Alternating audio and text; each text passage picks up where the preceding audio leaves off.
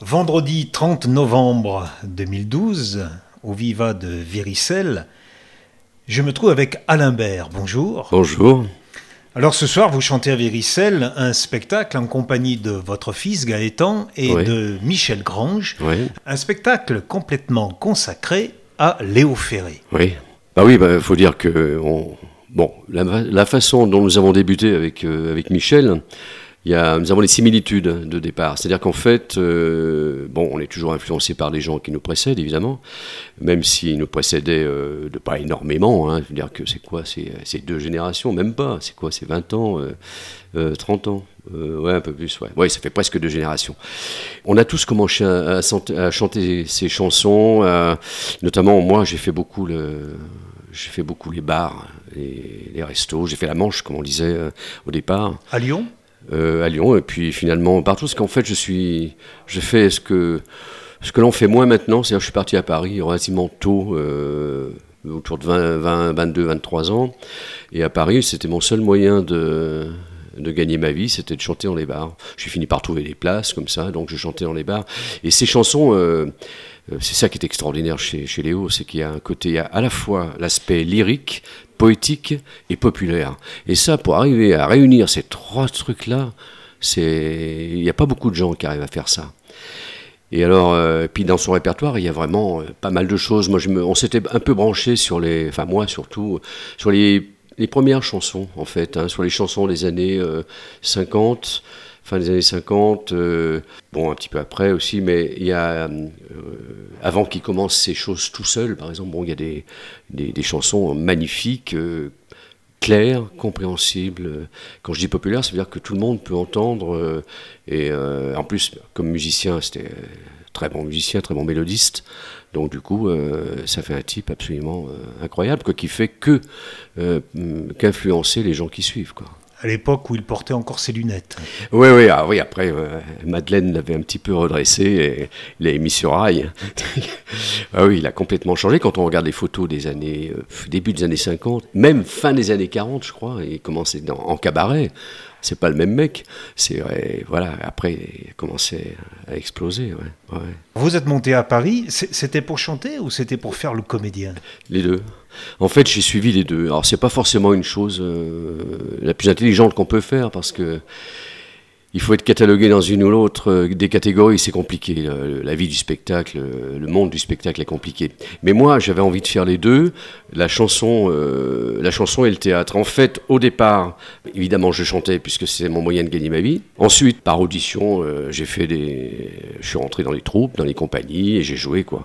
Mais disons que dans un premier temps, c'est surtout la chanson qui m'a, parce que j'ai fait la fine fleur, par exemple. En plus, je l'ai fait au mois de mai 68, avril-mai 68, donc ça a été la cata sur la. J'ai gagné le concours, hein, mais le, la fin du concours qui, avait lieu à Bobino, enfin la, consécration, on va dire, du débutant, euh, avait lieu à Bobino, et à Bobino, c'est le 13 mai 68, je crois, quelque chose, 11 ou 13 mai.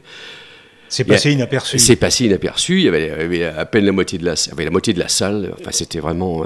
et alors qu'il y avait un super spectacle. Bon, voilà. J'en avais marre du monde du théâtre. Donc euh, je mettais l'accent plus sur la chanson, je cherchais plus à travailler dans la chanson. J'en avais marre du monde de la chanson et je faisais l'inverse. La chanson c'est un truc très individualiste, bien que moi j'ai eu, eu, des groupes, hein, parce que on a viré un peu, à, on va dire, une espèce de balade rock relativement tôt dans les années 70. Le théâtre c'est collectif et, et la chanson c'est très individuel. Et euh, moi, j'ai vraiment besoin de ces deux trucs. Et puis, il n'y a rien à faire. Bon, euh, j'ai commencé comme ça et j'ai pas pu me passer de l'un complètement. Quoi.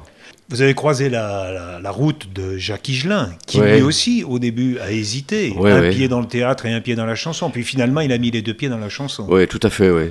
Mais bon, je pense qu'il a. Euh, sa carrière, c'est d'abord. C'est un type qui a un immense talent. On a tourné ensemble un peu. Et je, je, crois que le fait d'être, d'être, euh, on va dire, sur place à Paris. Moi, je suis pas resté à Paris en fait. Je suis passé quelques années, puis après je suis parti.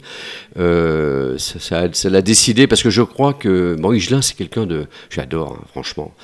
C'est un fouteur de merde incroyable et euh, le, milieu, les milieux, car le milieu du théâtre pour lui, à mon avis, c'est un peu guindé, quoi. C'est un peu trop, c'est un peu trop sérieux, quoi. C'est voilà. Par contre, au cinéma, il a fait quelques films, deux trois films où il était très très bien. C'est un bon comédien en plus. Hein. Il a, il a éclaté, il a fait des choses magnifiques en chanson. après l'histoire Fontaine à risquer, quoi, voilà. vous le revoyez encore Non, on se revoit plus parce que le... bon, c'est compliqué. Hein, c'est comme la Villiers, je veux dire, les gens, Tiefen aussi, c'était des, des, copains, mais et on, bon, euh, la vie étant ce qu'elle est, c'est compliqué. Puis je, quand même, j'ai, fait plus de théâtre. Je suis redevenu euh, vraiment euh, comédien, quoi, du coup. Vous avez fait quand même six, six albums, six CD. Ouais, ouais c'est pas des CD en fait. Euh, on en est encore, comme dit, Comme, dit mon fils, quand il, enfin, Gaëtan, quand il était plus petit, il me disait euh, C'est quoi ça c'est, quoi ces disques? C'est quoi? Il comprenait pas qu'il puisse y avoir des disques en, en vinyle.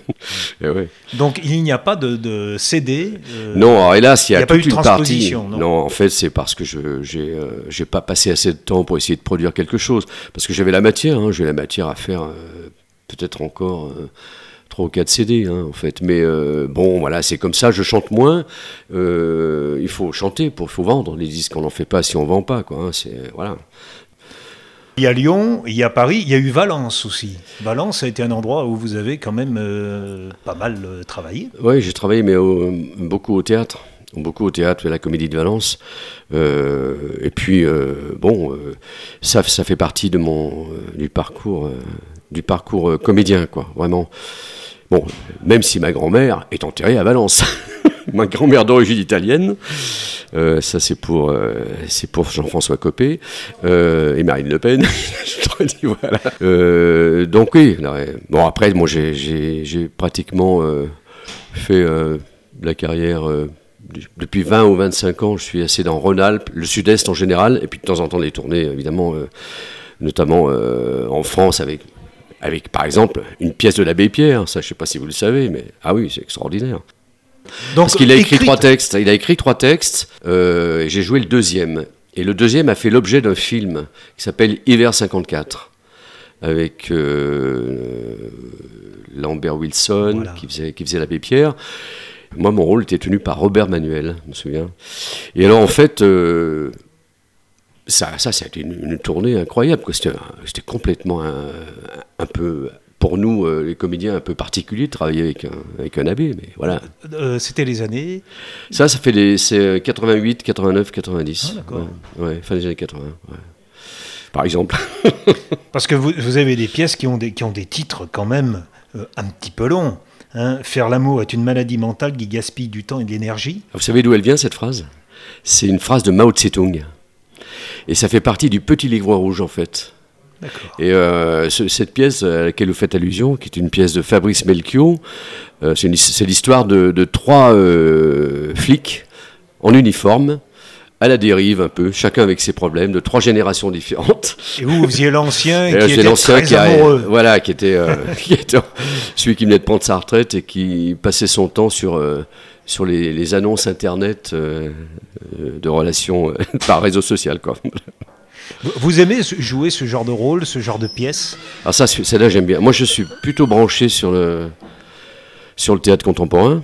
Fabrice Belco, c'est un type qui a 40 ans. Hein, et, mais autrement, j'ai fait évidemment, j'ai fait, j'ai fait du classique. Mais ce qui avait de bien dans cette pièce-là, c'est qu'il y avait des aspects. Hein, ce que j'aime bien en fait, c'est qu'on puisse faire passer des choses relativement à la fois sérieuse et parfois subversible, si possible, avec humour.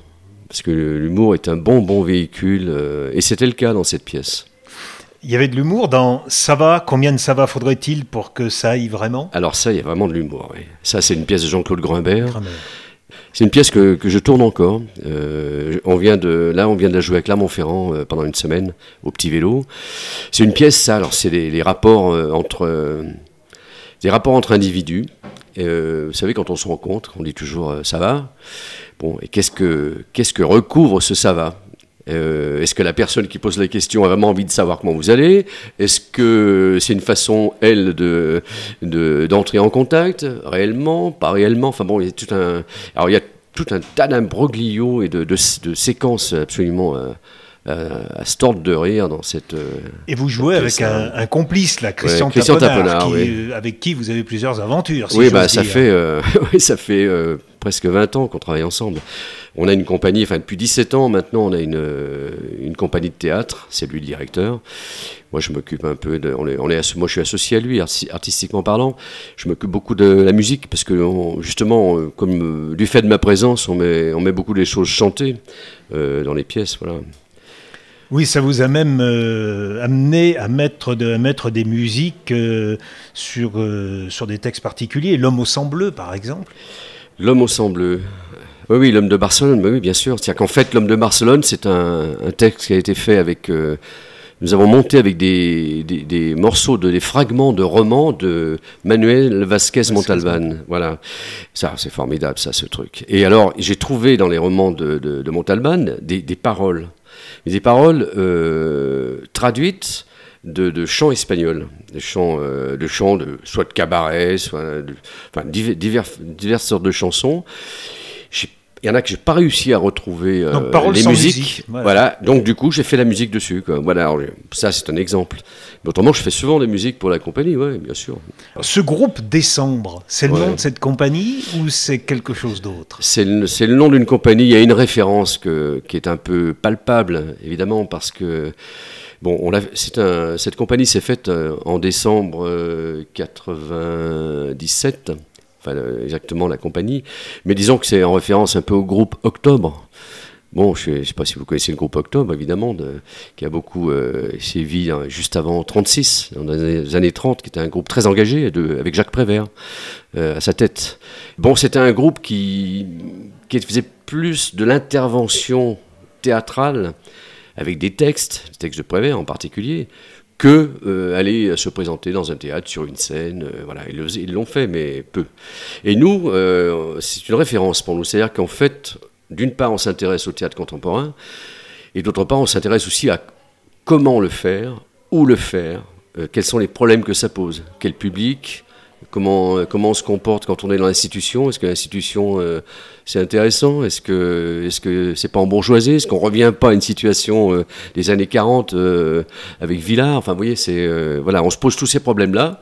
Donc, du coup, le, le, nom de la compagnie est un peu est une référence à ce, à ce groupe militant, quoi. Parce que vous êtes intervenu même dans des, dans des entreprises. Ah oui, oui, oui, bien sûr. De toute façon, moi, j'ai tout fait. Hein. J'ai chanté vraiment de partout, d'une part, et joué de partout.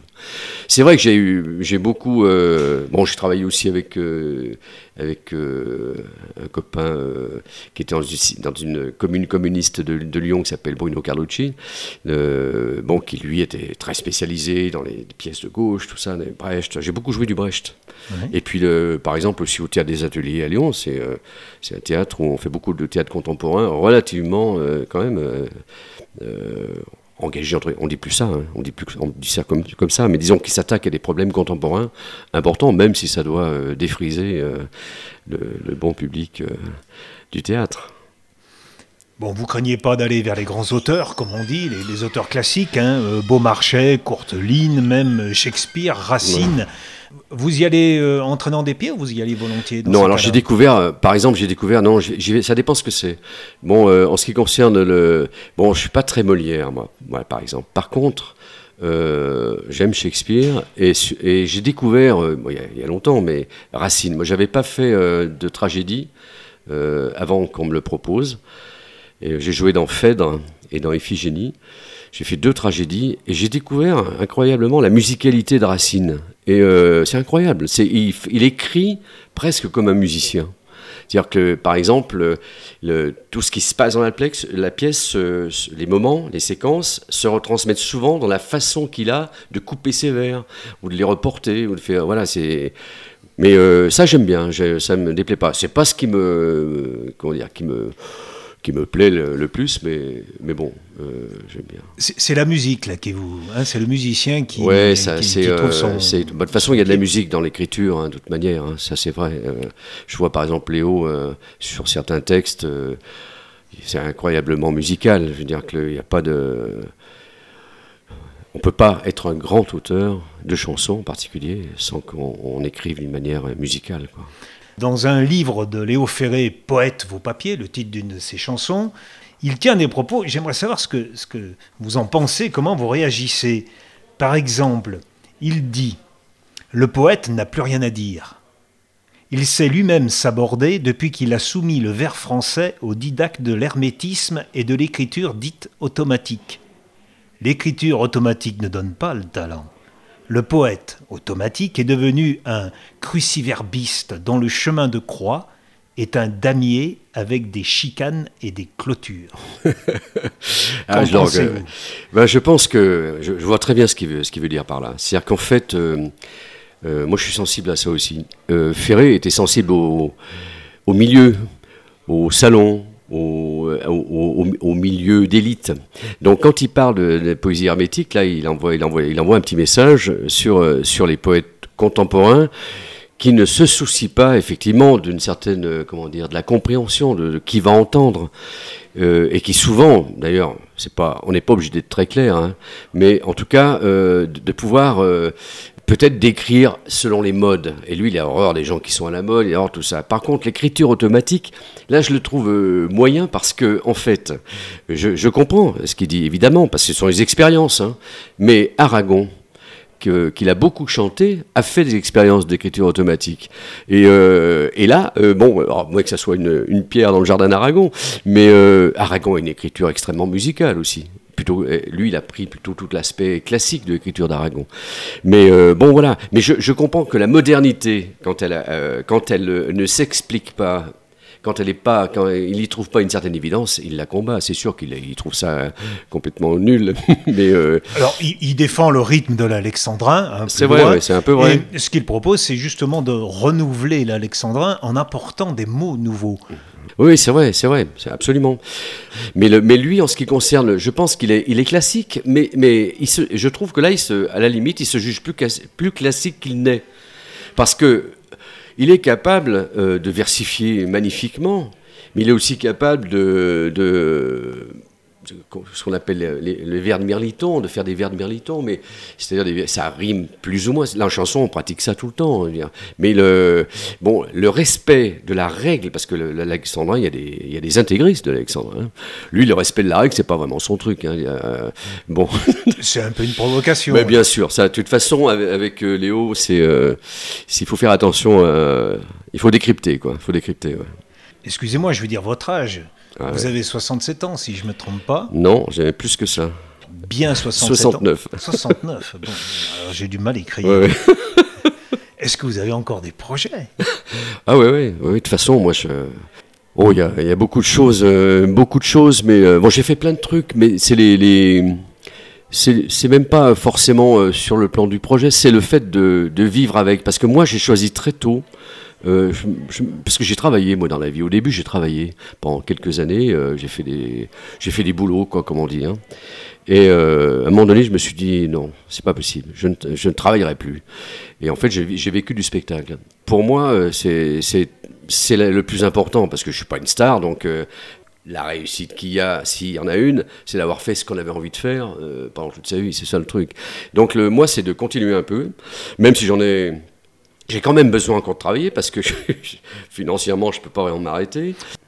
Ça moi, j'ai trop de respect pour les gens qui travaillent, qui se font chier dans un travail, parce que moi, je me suis emmerdé dans un travail, dans des travaux, beaucoup de travaux. Et euh, je pense à des types qui luttent pour un travail qui, en plus, leur, leur plaît pas forcément énormément. Il faut qu'ils travaillent, tout le monde doit travailler. Alors, donc c'est pour ça que quand moi je dis je travaille, des fois ça m'embête. Alors ça peut m'échapper, mais je veux dire que si moi je travaille pas comme eux, quoi. Voilà. Moi, ce, que je fais, ça me plaît. Donc euh, voilà, c'est important. c'est une quête alimentaire, mais une quête alimentaire qui fait plaisir. Ah oui, oui, ah oui, c'est euh, oui, oui. Je peux pas, je peux pas dire. Moi, je, j'ai fait, ce, je sais à peu près ce que j'ai voulu. Bon, après au théâtre, on est, on est soumis à pas mal de contraintes. Bon, c'est des fois emmerdant. Mais en même temps, euh, non, il n'y a pas de comparaison. Même si je suis pas riche, euh, je préfère, euh, heureusement que j'ai mené cette vie-là, plutôt que, je sais pas quoi, moi, être dans une entreprise quelconque. Ou, moi, j'avais besoin de ça, je l'ai fait. Quoi, Vous êtes fier, en tant que papa, de Gaëtan? Ah, Alors là, je, je même... Il n'est pas là, profitons Oui, je peux lui dire. Ah, je suis sur le cul, même. Ah, incroyable, c'est incroyable. L'évolution de ce garçon... Bon, très tôt, hein, il a commencé, il avait 11 ans. Hein, donc, euh, Et vous l'avez vu venir, ça? Ah oui, oui. Ah, on, l'a, même, de temps en temps, on l'a, l'emmenait avec mes musiciens quand il avait 12 ans. La première fois qu'il est monté sur scène, il devait avoir 12 ans. 12 ans et demi, un truc comme ça, pour jouer du blues avec, avec nous. Le guitariste qui était avec nous, qui lui a donné des cours d'ailleurs, était un bon guitariste. Donc voilà, on a, de temps en temps, on a eu des rendez-vous comme ça. Ah oui, non, je suis très, je suis très content, quoi. Bon j'ai tout de suite senti que c'était important pour lui. Ça, ça c'est un, un, drôle de truc. Hein. J'ai tout de suite senti, très tôt, euh, que pour lui, c'était, euh, il, fallait, il fallait le faire. Quoi. Et, que, bon, il, a, il a passé son adolescence avec sa guitare. Ce qui empêche de faire des conneries, d'ailleurs. c'est une bonne drogue ah Oui, c'est une bonne drogue, ouais. ouais, ouais. Non, je suis très content. Et de jouer avec lui, enfin lui de jouer avec vous, une complicité, ça donne une relation particulière Ou vous oubliez, c'est la question que je lui ai posée tout à l'heure, est-ce que vous oubliez que vous avez un lien de parenté? J'oublie rarement parce que en fait, on n'a on a pas vécu ensemble. On était dans un, comment dire, le genre de couple moderne, si vous voyez, si vous voyez le truc.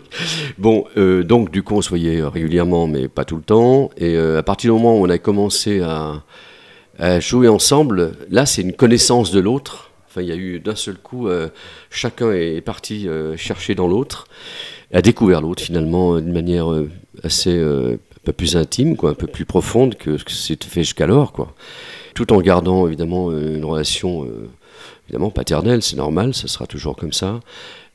C'est une chose qui m'émeut toujours euh, beaucoup de le voir euh, avec moi et voilà. Alors quand on joue, après c'est un musicien, quoi. Donc après j'oublie, mais avant et après, pendant c'est un musicien et c'est un bon musicien.